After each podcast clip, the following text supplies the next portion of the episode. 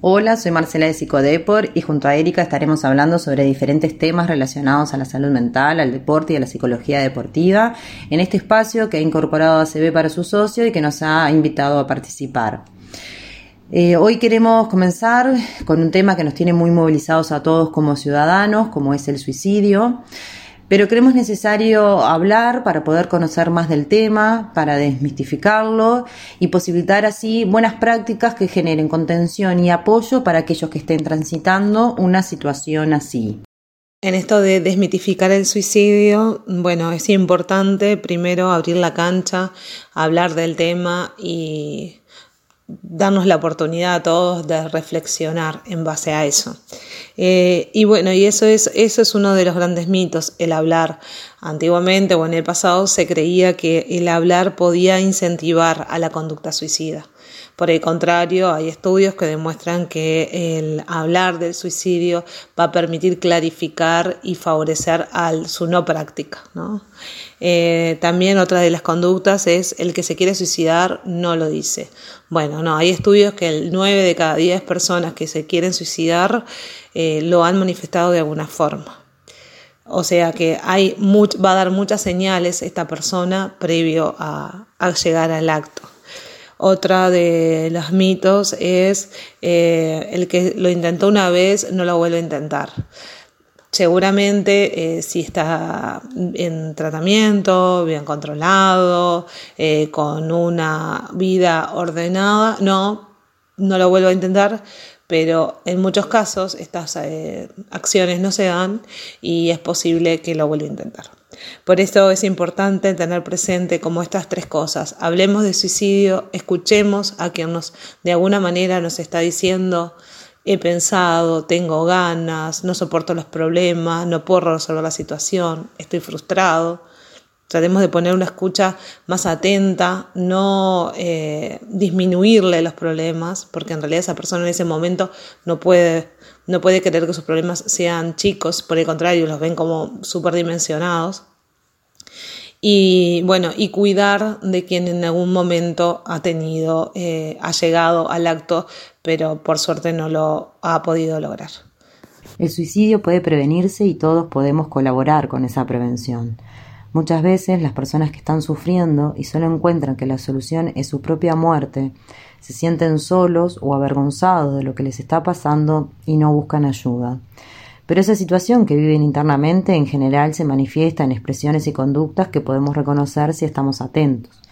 Pueden comenzar a estar tristes, apáticos, dejar de participar de las actividades, dejar de estar en contacto. También pueden tener cambios de humor abruptos, aumentar el consumo de alcohol, el consumo de drogas, realizar actividades riesgosas sin medir consecuencias.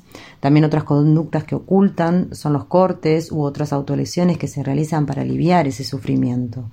Incluso pueden decirnos explícitamente me mataría, quisiera no vivir más, o algo más solapado como no aguanto más, no voy a poder con esto. Frente a esto, lo que tenemos que hacer es propiciar un clima de confianza para poder hablarlo abiertamente y sin prejuicios, preguntarle qué le está pasando si tiene pensamientos suicidas, si ha pensado o intentado matarse. Decirle que lo queremos ayudar y contactar a familiares, pareja, amigos, también con los agentes de salud. Lo que no debemos hacer es dejarlo solo, no preguntarle por miedo a invadir su privacidad, relativizar sus problemáticas, minimizar sus expresiones o conducta diciéndole que se le va a pasar o que no es para tanto, Tampoco ocultarlo o prometerlo que no se lo vamos a decir a nadie. Es fundamental entender que para prevenir debemos reforzar los factores de protección y reducir los de riesgo, y esto solo lo vamos a lograr tendiendo redes de contención. Marcela habló mm, de qué es lo que puede ver el otro y cómo se puede colaborar si una persona está transitando una etapa de ideaciones suicidas o actos relacionados al suicidio. Por ejemplo, el otro puede observar conductas alteradas, como el si no viene a entrenar o no se está comunicando o parece que perdió el interés. Tal vez también algunas conductas autoagresivas, como si una persona se corta. Pero qué es lo que la propia persona que está en esta situación puede observar como señales de alerta para tomar acciones. Los pensamientos suicidas es una gran señal. Esto de pensar cómo sería el mundo sin mí, para qué sirve la vida, no quiero vivir más, es lo que se conoce como la ideación suicida. Si vemos que nos está pasando, deberíamos contar con una persona de nuestra confianza, o tal vez varias. Esa persona va a tener que convertirse en nuestro sostén, y tal vez brindamos, brindarnos ese apoyo que nosotros en ese momento no podemos autogestionarnos, no podemos contar con nosotros mismos para lograrlo. Eh, y así esta persona lo que puede realizar es una red donde pueda contactarnos con algún médico o algún terapeuta e incluso hablar con nuestra familia.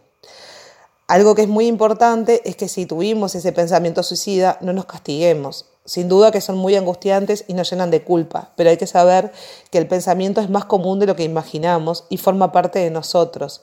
No es que estemos enfermos mentalmente porque nos está pasando. Simplemente en algún momento la vida puede desbordarnos porque se van acumulando otros factores que van a estar colaborando a dicho desborde para que lleguemos a este, a este tipo de pensamiento. Otro aspecto es a otro aspecto que, debemos observar es que si eh, tenemos falta de interés personal, tal vez esto de, de, nuestro propio aseo o baja productividad laboral o curricular, estos son factores que nos van a tener que llamar la atención. Debemos preguntarnos por qué nos está pasando esto, por qué estoy tan triste.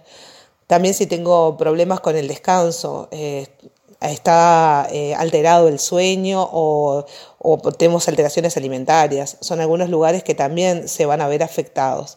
El estado de ánimo obviamente va a disminuir o va a estar eh, modificado.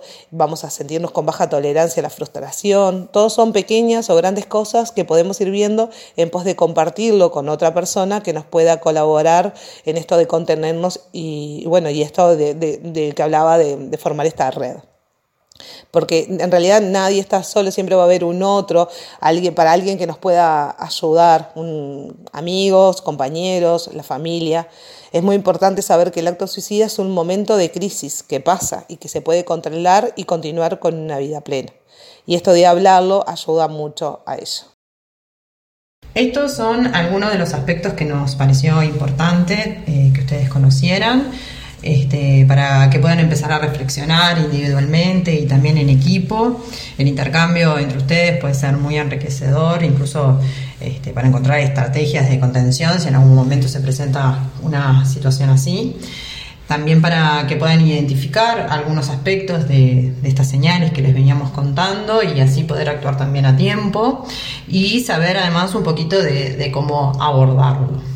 Em, cualquier duda o consulta o si tienen algún punto que, quisieran este, profundizar, pueden comunicarse con nosotras a nuestro Instagram que es arroba psicodepor, que con gusto eh, les vamos a estar respondiendo. Muchas gracias, hasta la próxima.